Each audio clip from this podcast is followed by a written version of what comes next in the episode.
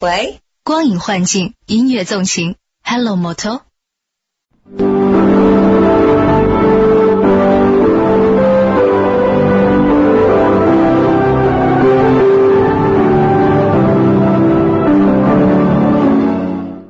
锵锵三人行，大家好，王老师啊，秀媛，邓老师好，王老师好。呃，现在也都学会叫老师了。嗯是一定要台湾人比咱们更客气，而且懂 礼貌。你上 来，咱们跟大陆的嘉宾谈，好像基本上没有这么你好，这这你好他好的这个这个意思。秀媛呢，我就想想起你的名字前面有一个绕着地球跑，是，对不对这名字挺响亮的，也够长的。我要给你分享一下我最近的一个心情嗯啊。我这是我最近开始想这个环保这事儿了，因为我动了点感情。嗯因为啊，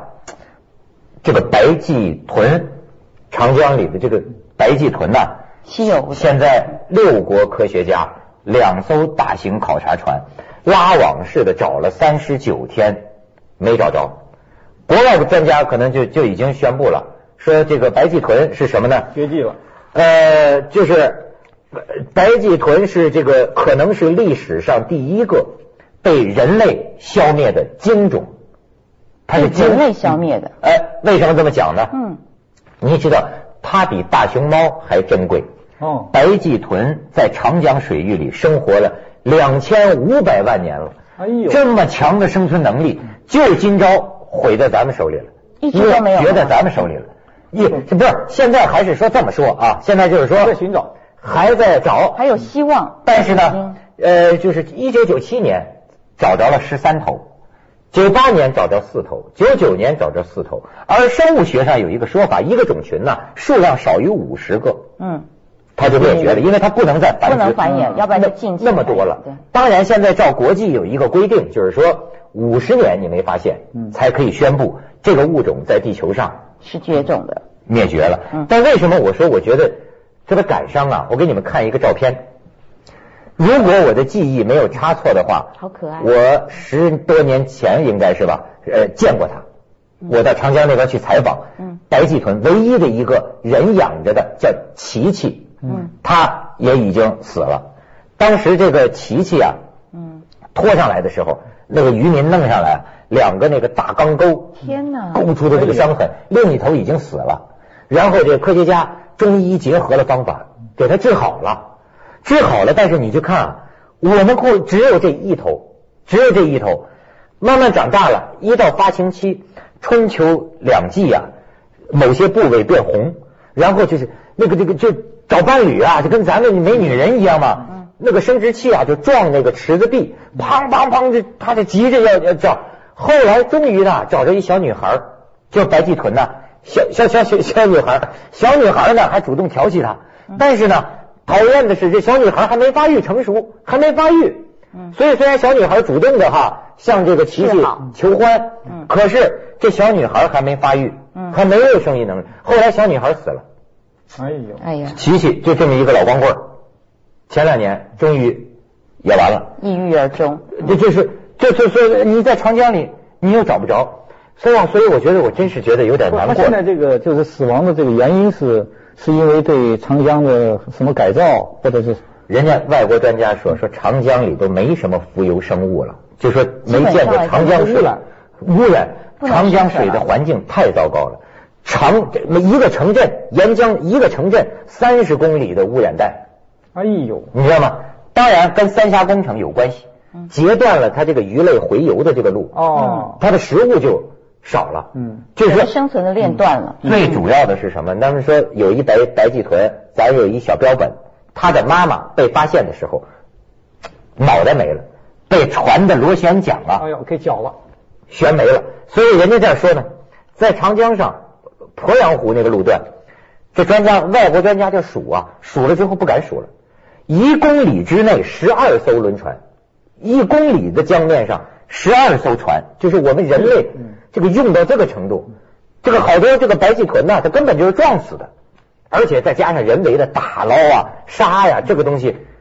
最近不是在报道北极熊也是嘛，其实也是濒临绝种了，因为它的生存环境越来越糟糕，也是因为地球暖化。那地球暖化其实很多都是人为的因素嘛，所以大家其实现在对于自己的环境，不管是小动物还是人自己本身，人也是动物嘛，你也是在这一个大环境里头，所以很多人开始忧虑。最近我就做了一则报道，在我的节目上面，然后我就念了几个，因为刚刚文涛有讲我在绕着地球跑，我曾经去过世界上这么多的古迹，然后这么多很漂亮的风景啊等等，像马尔蒂夫，叫名叫马尔代夫啊，嗯对在不久的将来，它整个海岛就会沉没，就没有这个地方。是我去过，就是因为他们说五十年后就没了。就没了。嗯然后比如说像是最近我看到一篇说，二零五零年台北市会整个就没有了，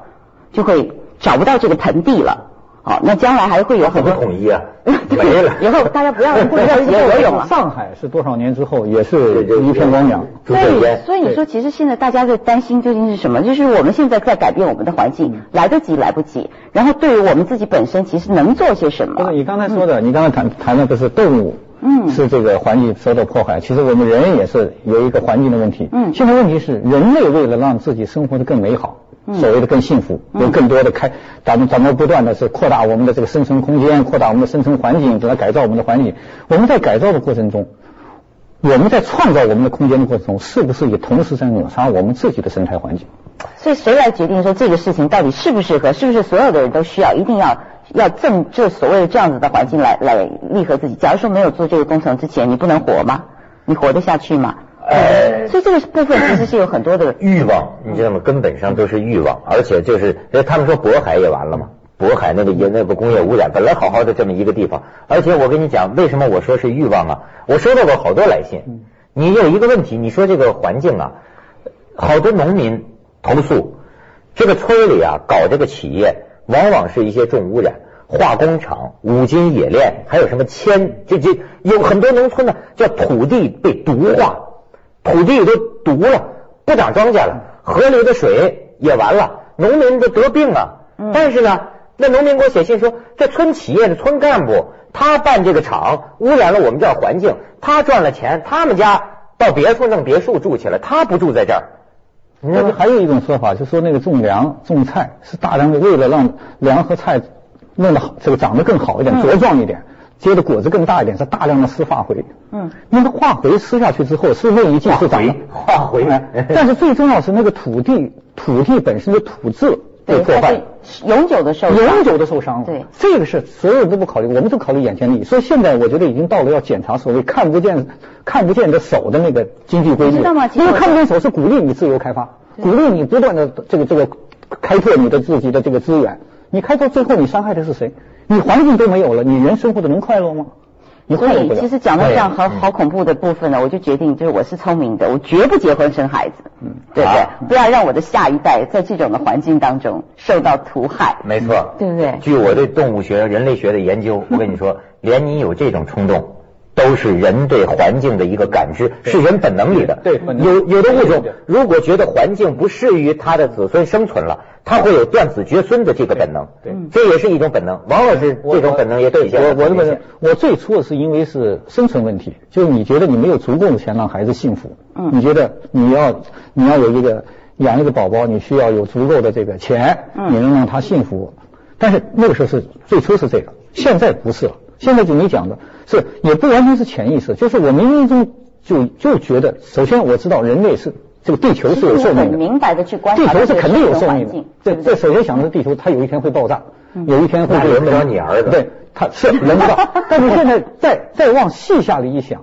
就是你突然发现这个周边啊，所有的环境是不对的，你吃的所有的食物很可能就化灰，很可能就被污染，这是第一。第二，有那么多的暴力。咱们经常看报纸上看，我那时候经常我会想到自己，如果是我的孩子呢？你看某个孩子到幼儿园突然被暴徒给绑架了，完了把我杀了之后给你家打个电话，你你想，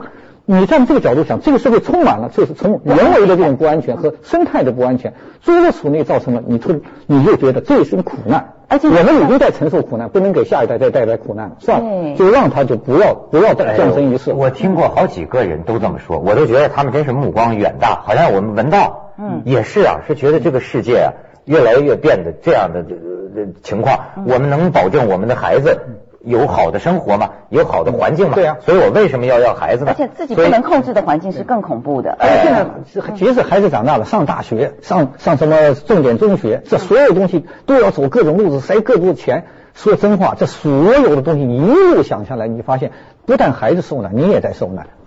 所以王老师现在公布得忧郁症，咱们去一下广告再说。锵锵三人行，广告之后见。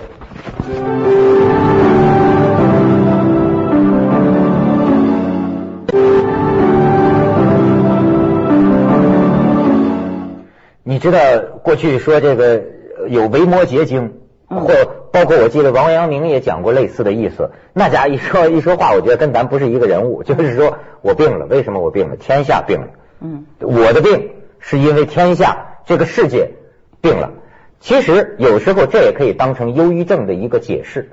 嗯，就你整个这个世界啊，这个这个社会啊，人心咋咋的坏了，就什么都就就惶惶不可终日的这种东西，具体反映在某种很敏感的人身上，呃，甚至某种呃有些人心中还坚守着某种价值的人身上，他容易拧巴吧？嗯对他拧巴他就，我觉得你就是这么忧郁症。对对，我是，你看我现在特别不愿意跟人打交道，特别不愿意出现在这个公众场合，尤其是 party，就各种演艺圈的 party。首先说听你你说这名儿就像不常去的 party，你叫 party 啊 party ，party，party，对 对 对对，念的比较顺。嗯，就那个是你看到所有的人，就你恍惚间就觉得所有人的笑脸和客气都是一张面具，嗯就你恍惚觉得他们都戴着面具，像是一个化妆舞会。嗯就像是一个大家都化了妆，大家都说的都是虚头巴脑的话，这个你不嗯行。最重要是有一种恐惧，就是你真觉得在人群中你是不安全的，嗯因为你会发现在这个之前，在我在这之前做了很多事，你发现大量的事儿是你是很有诚意去做，你有很有诚意去去去去说，而且你有很诚意给大家建立一个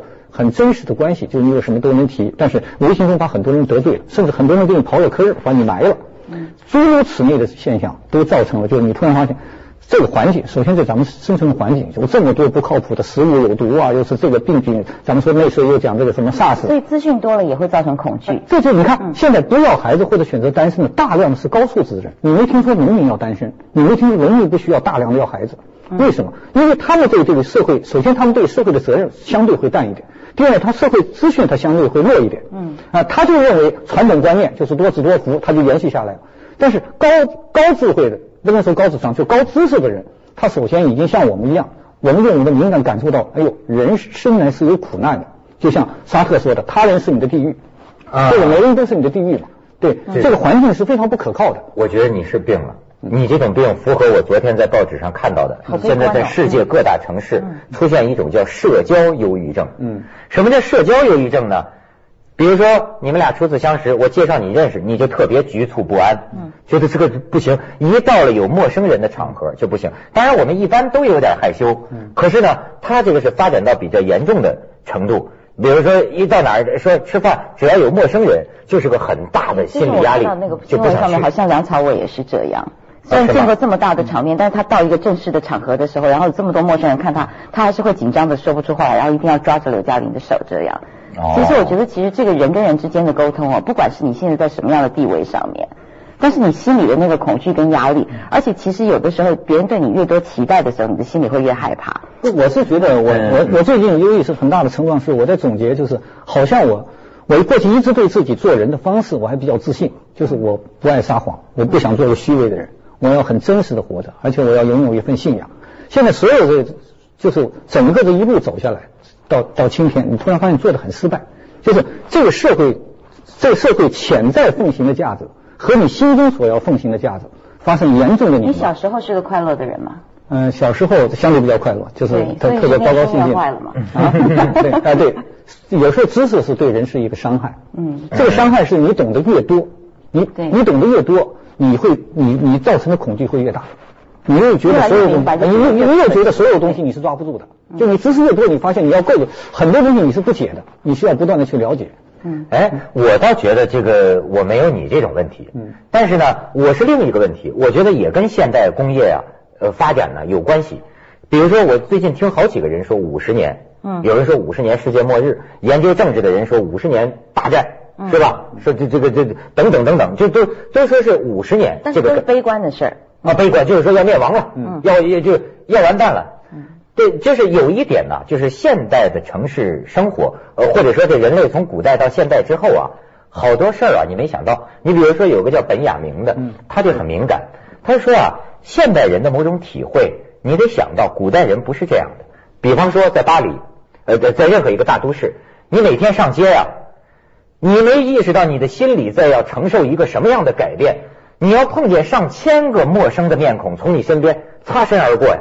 你说你在大街上走，你进地铁，那么多的陌生人聚集在你周围，你大脑都必须快速做出反应。嗯但是古代人不是这个方式啊。嗯，古代人在村里出去都是熟人，都是让他安全的，嗯他不需要这么不断的快速应变。你像北亚明就认为这就是现代人的对，他这个倒过来又说明了一个问题，就是其实城里人他是一种移民状态。我们说为什么移民状态，就相对于乡村的人，因为抬头不见低头见，大家都认识，大家都认识就意味着你的所有的生活细节你必须在规范中。因为大家都认识你，你不能做违反这个规范的事。一旦违反这个规范，相规民约就要谴责你，你就被这个集体所排斥。人都有一个合群心理，是不需要被群体排斥的。嗯，但进入大都市，因为面对的都是陌生的面孔，每个人都匿名，你不知道他姓什么，你也不知道他是谁。在这种情况下，人获得了自由。可是现在，我们说前段时间咱们说有佛洛伊德学派，那个是是弗洛姆还是谁写的一本书叫《逃避自由》。就当自由给你很多的时候，你突然发现你不会使用自由了。就自由给你很多，你无从选择。就像我们今天，我们是茫然的。而且就是说，有些心理压力是人为的，就是整个这个现代生产方式改变了，嗯导致你比如说现在这个心理状态，我倒没有忧郁症，我就跟那王老师我就交流，而且相反，我觉得我的心情啊太平静了。嗯不过最近我明白了，其实不是平静，是呆滞。嗯我觉得我呆了，麻痹你明白吗了？在我就算是给凤凰毁了，我跟你 说，我就算是给这工作呀玩残了。我跟你讲，我在私人生活状态当中，现在不工作的时候，我是个什么状态呢？失魂落魄，不能做出及时的反应。这朋友们都知道，你你你以为你看我在节目上很能说是吧？对啊嗯朋友聊天的时候说一，你刚才说什么？我不能做出准确的反应，你恍惚状态我跟你讲，有点像我的大脑状态，有点像什么呢？跑完三千米之后，嗯，那么一个状态，你平静吗？没有任何不会生气的，嗯没有喜怒哀乐。这种情况，就我是嗯在这里十种最有意思的中国人里面找到一个很很像你的，就是最轻松的中国人就是弱智，所以就是、哦就你那个时候是没错是没有反应实的。际上是 一种弱智状态，就是像是跑完了三千米，那个有点眼神发呆、记不上气儿那种，嗯你知道吗？但是你知道人本来应该让自己保持一个什么状态呢？随时都有聪明劲儿。你像咱们，我现在逼的有点聪明劲儿，都得在节目里抖机灵，你不能明白吗？使得你你被过度这种过度挥霍了工业开开所以开很开多人发，说做媒体工作者就是常常因为会觉得空虚，是肚子里的东西不断被挖完了以后，就觉得资讯恐惧没有了。我跟你说，不，因为什么呢？不，我不光是为我自己说这个话，我发现呢，跟我同类的有一大批这样的人，他们在工作当中高度集中、精明强干。你以为他在生活中、呃一定也是个很灵醒的人？不是，你看呆子，我发现好多这样的人，就是被现代的这个工作密集的这种工作，咱们国家还大国呢，就是都快好省就弄这个，嗯使得某些工作上的人员呢，在生活中其实已经出现了弱智的 弱我弱智的我我觉状得态。可以把它这个命名为一个幕间休息。嗯因为他的工作状态中是过度的挥霍，就是超量挥霍自己的智慧和聪明，对包括资源。那么这个下来之后，他会人都有人人人的神经有自动保护机制的，对就他可能自动把你保护了，先把你屏蔽一下，没错给你一个短暂的休息时间。现在的人其实老实说起来，真的也很悲哀，因为在不断的竞争情况之下，就是说你要生存，我也要生存，那就像一个公车，对不对？比如说每一个位置，每个人上车以后，他都要找那个位置坐，有的时候迫不得已站起来，我要让个位，其实心不甘情不愿。虽然老太太这是社会上教导的，但是那位置是非常有限的。没错，这就像那天但那是段子说的，拉登派一个恐怖分子来炸咱们公共汽车，结果没成功，因为挤不上去。对而且还 有这辈子太但是紧咱们了要注意咱们咱们去一下广告，《锵锵三人行》广告之后见。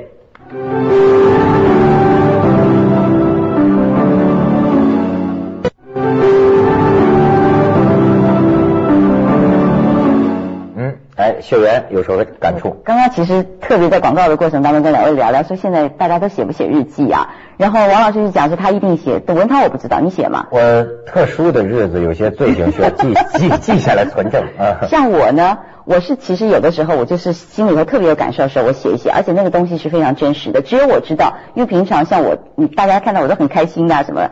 老是说我贼笑啊，其实。嗯那但是因为在外人不熟悉的面前当然是这样，那自己心里也有话，我写下来之后，我就觉得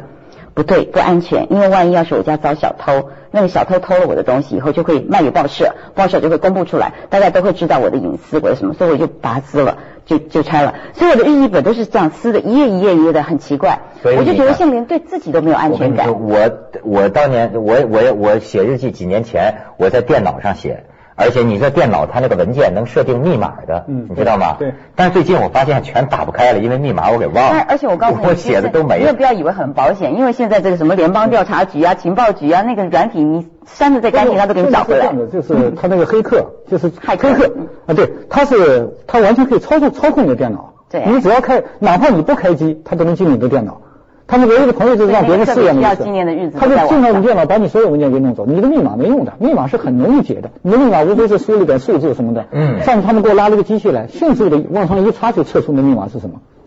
哎呦，不存在保密的所问题。以人其实今天是没有秘密的嗯今天是没有秘密的。进入尤其进入了网络时代，你说将来这个这个这个摄像头，嗯咱们说这个咱们咱们这个咱们国家北京，就是北京到处都有摄像头。嗯没错，这个没办法做什么前一阵广州那边说，呃这搞好治安，我们要有一项工作要做，就是达到全视频。对，所有的这所有个的角度角度，对都能看得到。其实，在美国有人讨论过，这当然对治安有好处这个，没但是有另一方面，隐私了国家控制人民，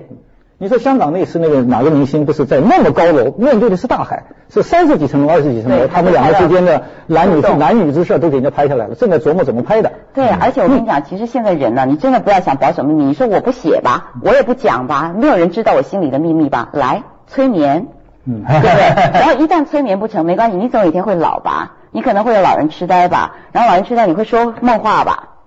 哎呀，对不对？所以人其实是没有秘但你密别的。忘了，就是你因为你是有道德操 守，所以你害怕秘密被被曝光。嗯但是我前段时间就前几前两年看那个法国一个政治家，把他和他老婆，包括和他情人的所有的，就他包括他老婆自己的，